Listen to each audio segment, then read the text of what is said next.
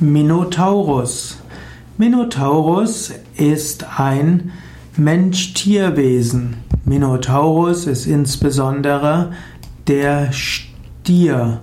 Minotaurus wird dargestellt als mit menschlichem Körper und dem Kopf eines Stiers.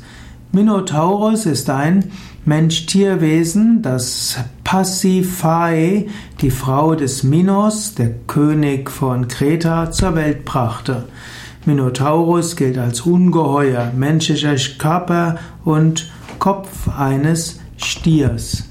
Minotaurus äh, wurde von Poseidon letztlich gesegnet, denn Poseidon hatte der Pasiphae hm, äh, geboten oder verleitet, sich einem Stier hinzugeben, da Minos ihm eine Schmach angetan hatte. Und so entstand Minotaurus. Der Minotaurus hat verschiedenste Bedeutungen. Er steht in Verbindung mit dem Sternbild Stirn, Stier.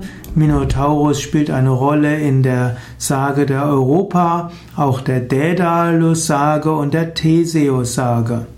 Und äh, Minotaurus wurde von Theseus schließlich besiegt.